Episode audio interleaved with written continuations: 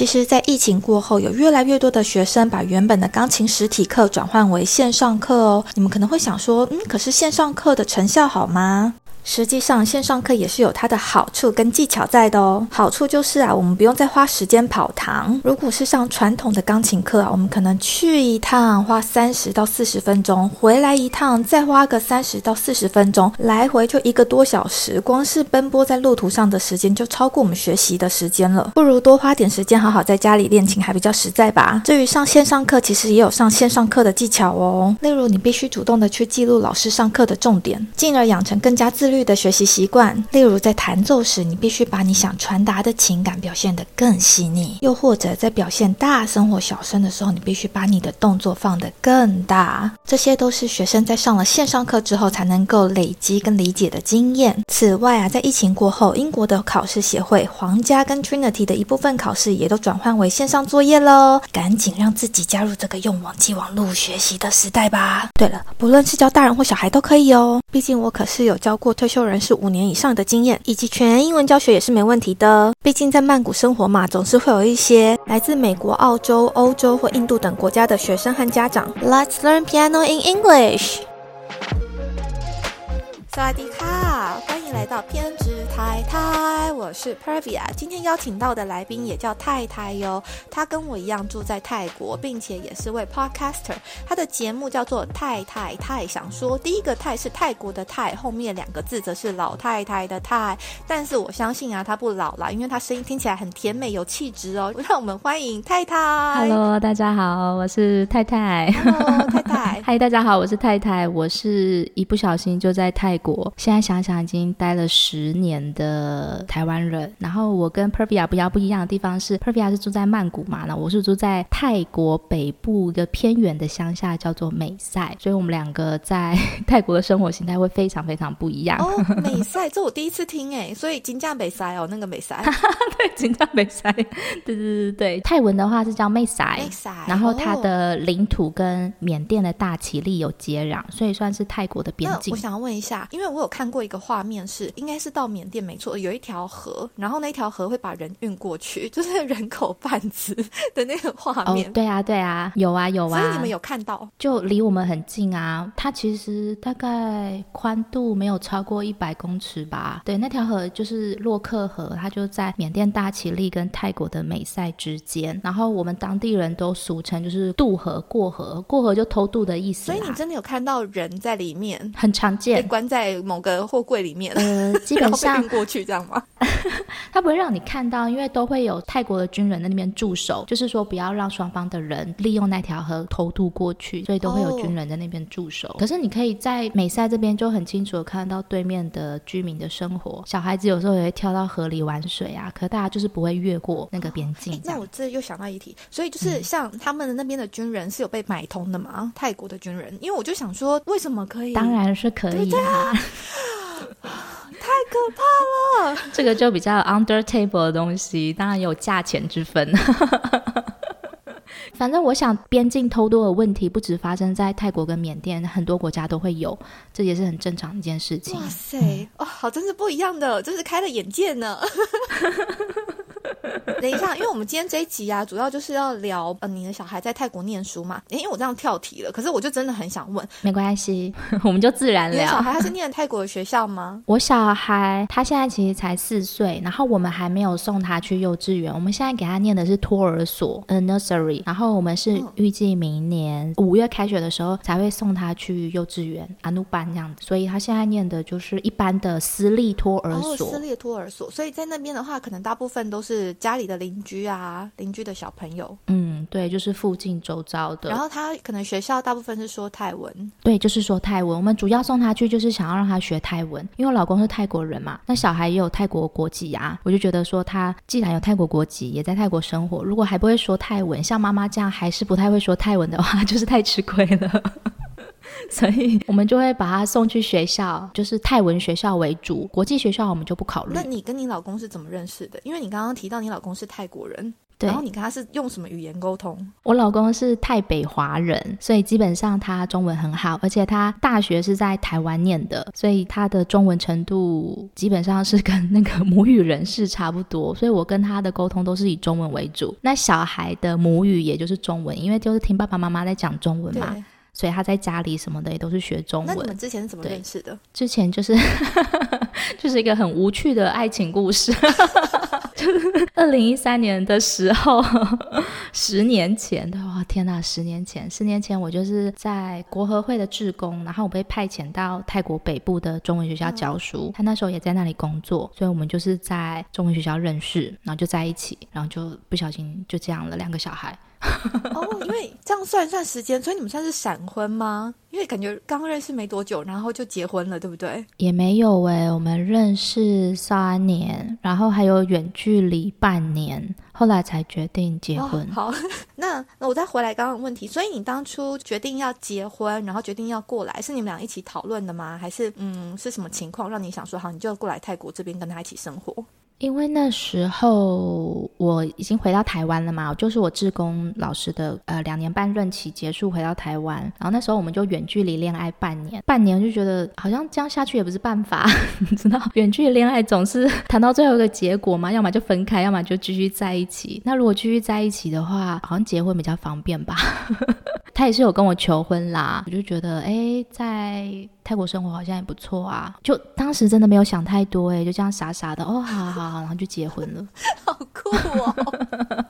那你爸妈他们的想法是什么？他们因为女儿嘛，总是会比较多担心啊。对，还还好，我爸妈也没有太大的反对，就一开始是反对的啦。但是我那时候在泰国的时候，他们就已经知道说，呃，我们两个在交往，然后我们两个在泰国当老师那段期间，我爸爸妈妈也有飞到清迈来，就是我们四个人有一起玩。哦就是有基本的认识，然后之后也知道说，哦，即便我回到台湾了，我们还是远距离的状态。然后我在台湾的时候，他其实也有来台湾拜访，就拜访我家人啊，认识，所以就一步一步的，其实爸爸妈妈心里也都有准备，就是好像好像女儿就是要去泰国了，决定要去了这样子，就慢慢让他们接受。所以后来说要结婚的时候，他们也觉得啊，好吧，小女儿就是这么的任性，让她去吧也。是保持着一个开明的态度。嗯，对。那你来之后啊，你觉得泰国这边的生活跟你想象中的有什么不一样，或是有什么差不多的地方吗？我我其实没有抱什么太大的期待跟想象，哎，我觉得我真的是也可能是神经大条还是什么，就真的没有想太多，然后就来了，所以不会说有期待上的落差，一片空白，想不到。所以你当初真的是没有想太多，然后就过来这边，但是也很厉害啦！你就这样子住了十年，其实跟我差不多哎、我也差不多陆陆续续住了十年左右，然后泰文也是蛮烂的。就没有那个动力去学习啊，就想说我这个环境说中文跟说英文都 OK 啊，还是可以活得好好的啊。我自己啦，就觉得泰文好难哦，就好像没有动力去学，也没有很大的必要，就一直摆烂这样子。我是自己这样，我自己是这样，我不知道你是怎样。我也 差不多啦，但是如果去生活啊，例如说买菜啊，或者是坐计程车啊，我觉得可能还是需要一点点基本的跟他聊天或者是沟通，不然的话很容易被坑钱。哦，对，就基本的点菜、基本的生活沟通用语还可以，但如果说要到聊天的程度，就没办法。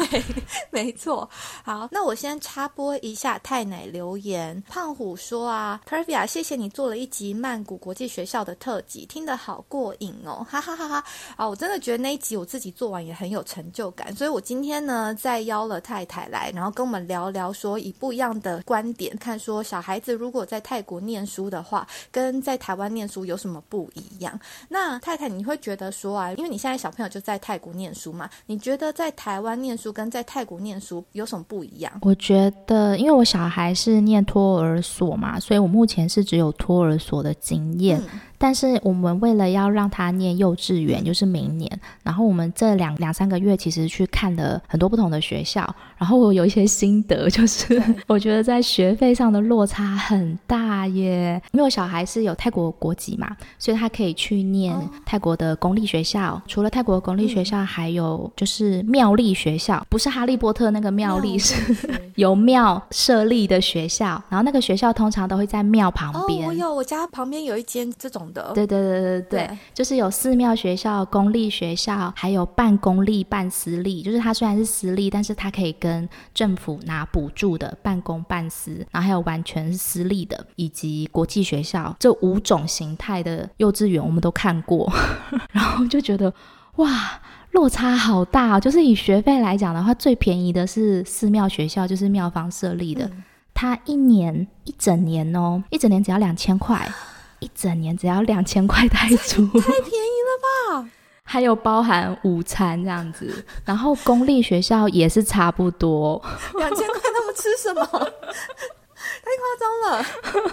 可是环境还不错诶，因为我不清楚曼谷是怎么样，但是在乡下，我们就是附近都很开阔嘛，所以我们去看那个寺庙学校庙立的，它其实空间很大，也有操场什么的，然后小孩子吃饭的用餐的地方也是好几排长椅啊、就环境还不错呀。对，然后公立的学校设备就比较破旧，对，就是哦，真的哦，所以 我们就完全不考虑设备比较破旧哦。好，我们看的，我们看的来讲我想。问一下，那妙丽学校他们会学一些，例如说诵经啊、念经啊，然后经文啊这些内容吗？会，因为是寺庙设立的学校嘛，它就会比较多。像他们，他们就会很注重佛节、佛节的庆典什么什么的，他们都是一定要举办，然后小孩子也会参与。那在课程方面，我没有问太细，但是我想或多或少在佛教的教义或是故事上面，可能也会有比较多类似的课程。那妙丽学校他们的上课跟放学的时间大概是几点？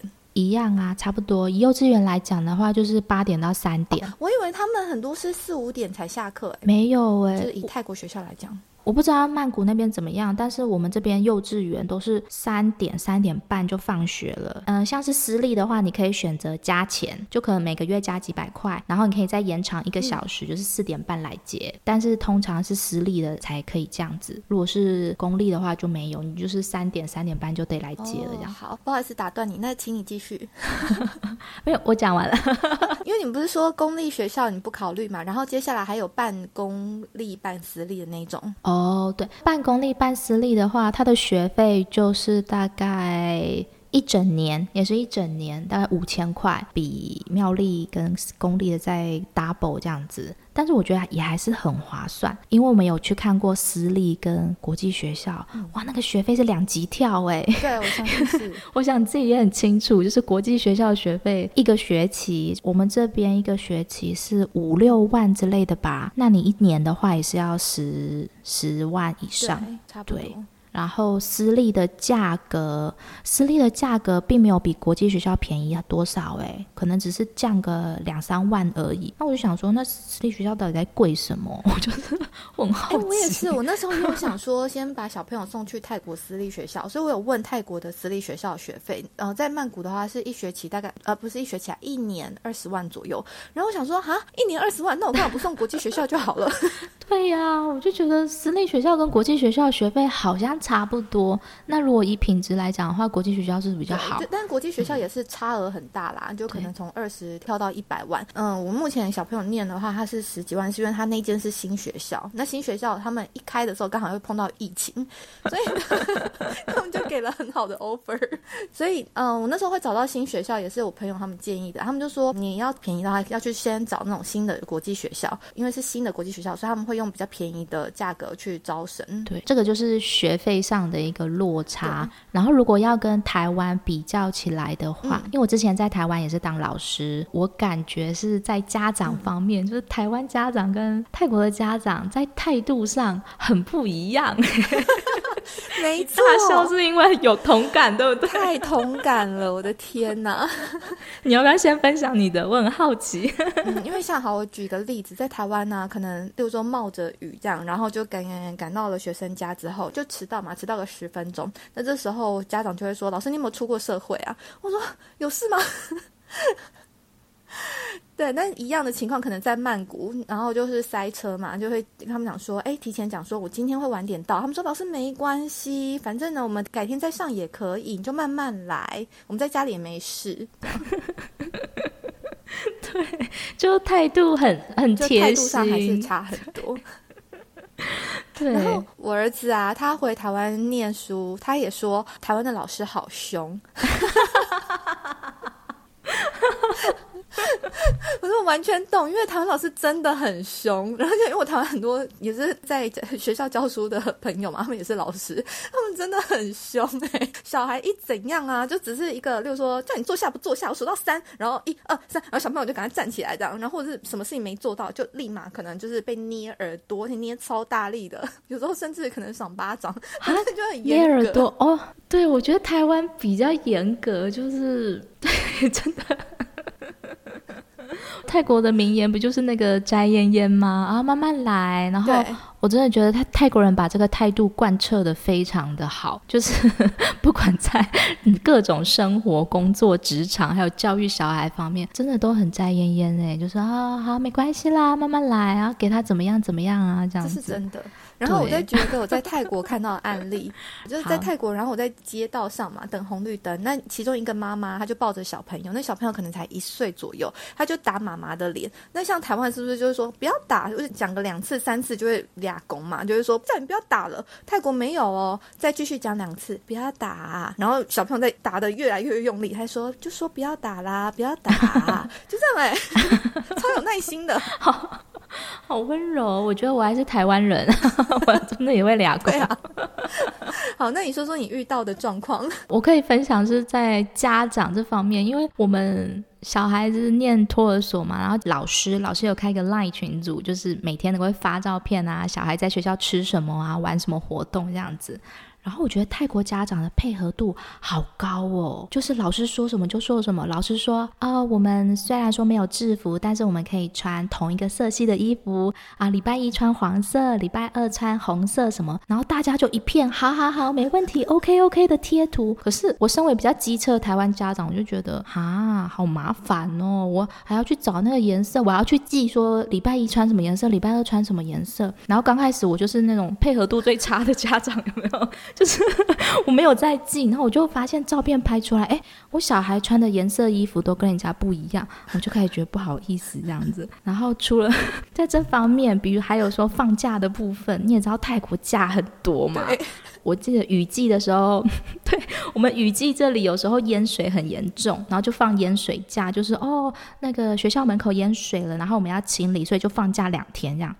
我就觉得放假两天，然后就偷偷骑去学校看，没有啊，没有淹水啊，怎么可以说放就放呢？然后，然后我就在群组上，我就在群组上发问这样子。可是我发现只有我一个人提出这样的质疑，其他家长都是一片配合声。OK，没问题，老师加油哦，然后什么什么等等之类，谢谢你们打扫。我就觉得我好像很机车，就是。大家配合度怎么都这么高啊？又或者是说，今天因为最近我们在美赛这边在电线地下化，所以有时候它会区域性的停电。对，那停电的话，老师就会通知啊。今天停电哦啊！今天放假，或者是请今天十二点中午就来接，然后大家也都是 OK OK 没问题哦。然后我又觉得啊，好麻烦哦，又放假，我要提早去接，我什么事情要重新安排。可是没有一个人有怨言，我就觉得我是太难搞还是什么？但是完全有同感，因为泰国真的很爱放假 哎，我真的也常常觉得哈什么，就是突然 突然要去接小孩。可是你们其他家长都配合度很高吗？没有任何的很高，就没有任何怨言，对不对？没有，没有任何怨言。对，然后我觉得要是在台湾的话，家长一定会有很多就是声音说：“哎，怎么可以这样子？然后什么叭叭叭叭叭之类的。”没错。对，我觉得这是一个很大的不一样。他们配合度很高，高到我都想说：“哎，这些家长平常是没事吗？怎么可以？